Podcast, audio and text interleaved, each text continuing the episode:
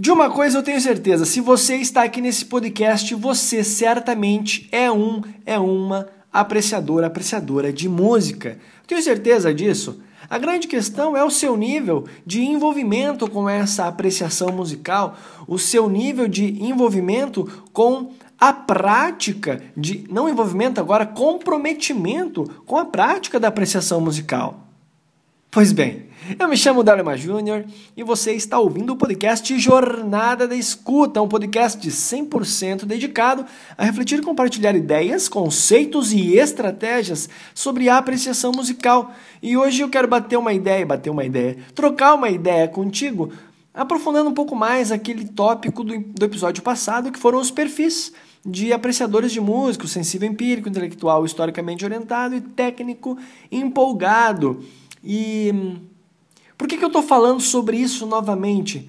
Porque é como eu disse no início desse episódio, você que está aqui comigo, você que ouve esse podcast, ou você caiu de gaiato aqui, está perdido no mundo dos podcasts, ou você acompanha o meu trabalho, me acompanha um bom tempo e é, portanto, um aficionado pelo universo da apreciação musical que está um profissional que leciona música e quer entender um pouco mais de como refinar ou aprimorar ou aprofundar essa prática, que é uma prática muitas vezes tratada de maneira bastante superficial. Ou seja, o que eu quero dizer com super, superficial?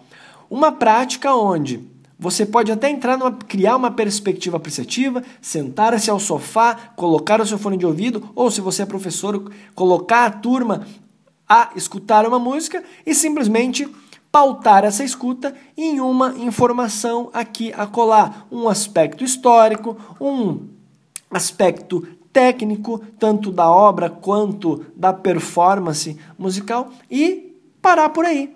Eu lembro que no primeiro episódio, lá da segunda temporada, eu trago, uh, um, eu construo uma reflexão a partir de um episódio que aconteceu em uma, uma palestra, enfim, um, um seminário, um, uma, uma atividade em que eu participei, apresentei um trabalho e um dos participantes perguntou para mim se colocar uma música para os alunos dele escutar era ou não uma prática de apreciação musical, mas a pergunta eu me recordo da intenção, da, da, do contexto, não é mesmo? E. Não é mesmo?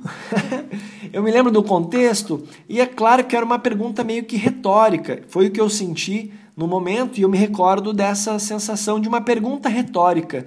Ou seja, mesmo que não seja, eu acredito que é. Sabe?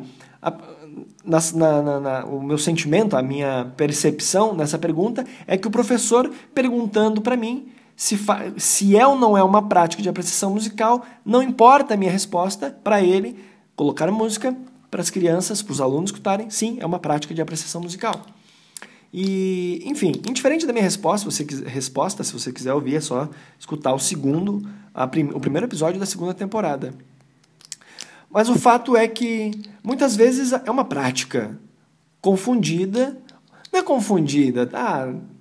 O termo correto é subestimada, é super. É, é, subestimada, às vezes tratada de maneira muito, como eu falei antes, superficial, superficial.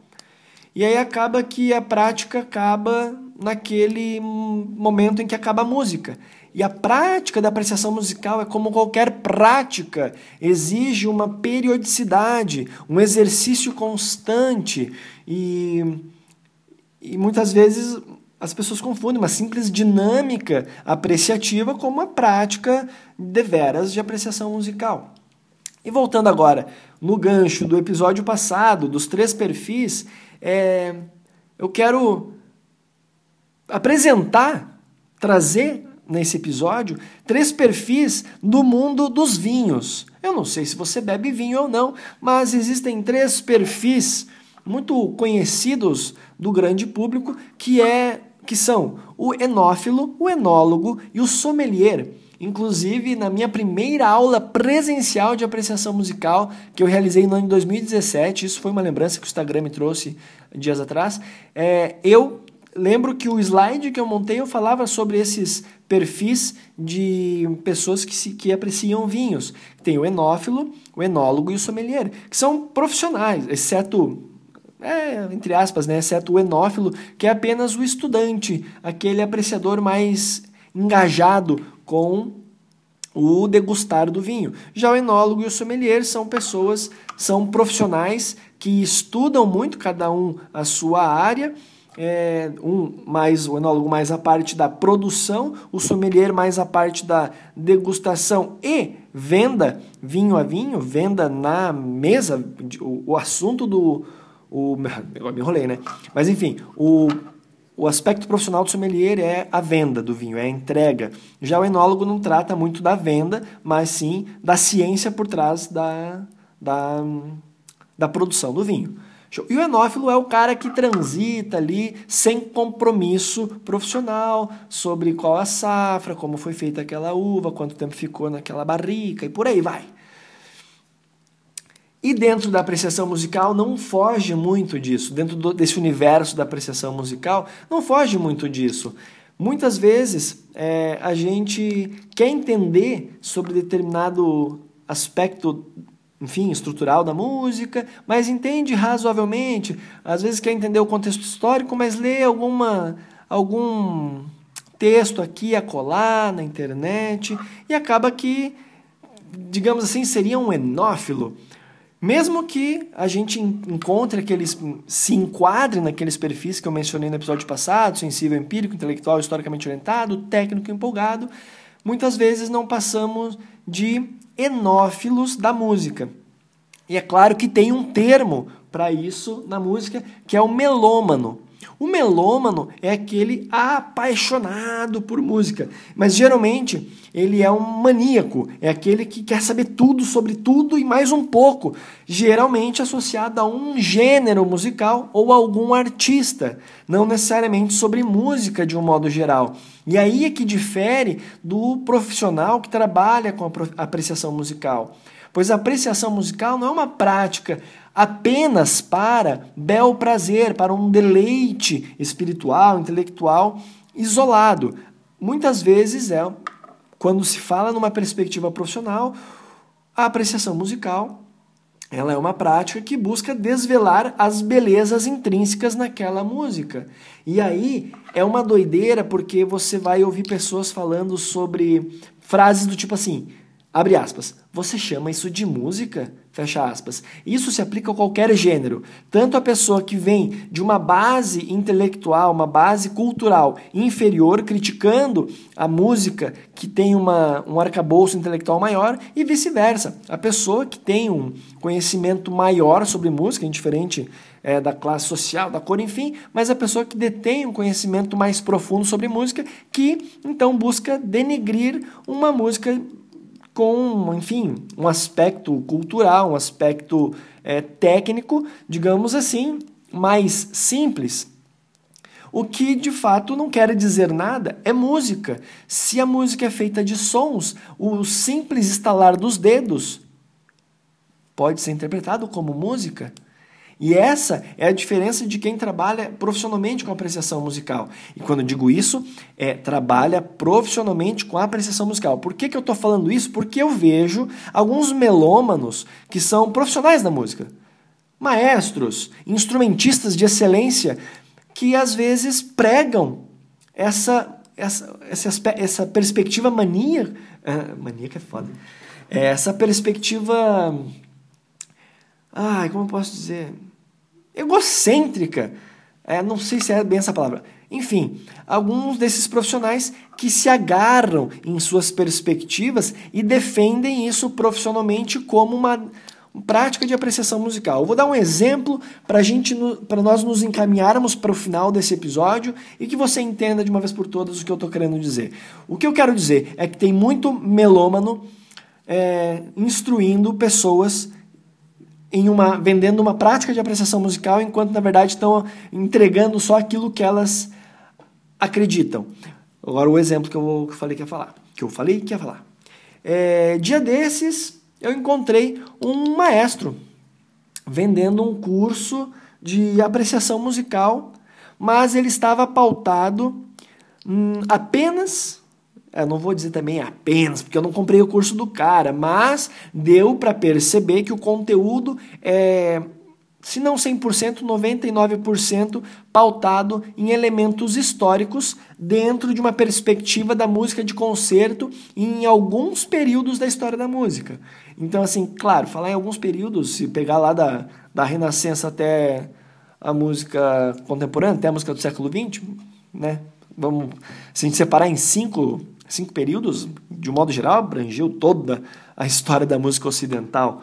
Mas o fato é que pegou esse viés do ponto da perspectiva histórica do repertório ocidental erudito, de concerto. Agora, eu não estou criticando isso de maneira que está errado, ou que ele está errado, ou que o trabalho é mal feito. Não. Pelo contrário, é muito bom. Tem outras pessoas que eu vejo aí falando sobre apreciação musical de maneira bastante empolgada, com uma base é, científica, cultural, técnico-musical bastante, bastante, enfim, pouca.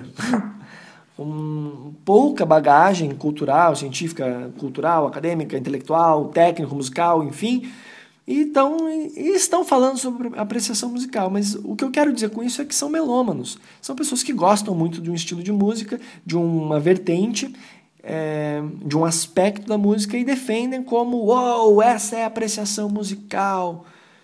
Isso é uma prática de você para apreciar música precisa e quando na verdade é só uma perspectiva, é um ponto, é uma é uma faceta desse universo da apreciação musical. Então é isso que eu quero te alertar. Eu quero conversar, bater esse papo que eu falei, trocar essa ideia contigo, para que você perceba que existem muitos muitas pessoas falando sobre apreciação musical, mas quando na verdade estão falando sobre uma prática de escuta orientada. Quando muito, pode chegar também a uma escuta guiada, onde a pessoa vai falando pontos enquanto a escuta acontece. E esse é um ponto. É uma faceta, como eu disse, da apreciação musical. Uma apreciação musical que é voltada apenas a um único gênero e a um único aspecto, saiba que esta é uma faceta da apreciação musical, da prática da apreciação musical. Deu para entender? Eu espero que sim. E também, se não entendeu, em um outro momento eu volto explicando mais ainda sobre este ponto que eu levantei neste episódio. Este episódio do podcast Jornada da Escuta, que tem patrocínio da Ped Bebe, um clube de cafés. O primeiro clube de cafés da Serra Catarinense, ou seja, tu assina e tu recebe todos os meses na sua casa cafés de excelente qualidade. Tá certo? Se você, assim como eu, aprecia um bom café, acessa o link na descrição desse episódio para hum, conhecer uma condição especial para você que é ouvinte deste podcast. Então é isso aí, eu me chamo Dalmar Júnior, foi uma satisfação imensa passar esse momento aqui com você. Espero que você tenha captado a minha mensagem e percebido que existem muitos enófilos da música vendendo conceitos e ideias como se fossem grandes sommeliers. Tá certo? Era isso, um forte abraço e até o próximo episódio. Tchau, tchau.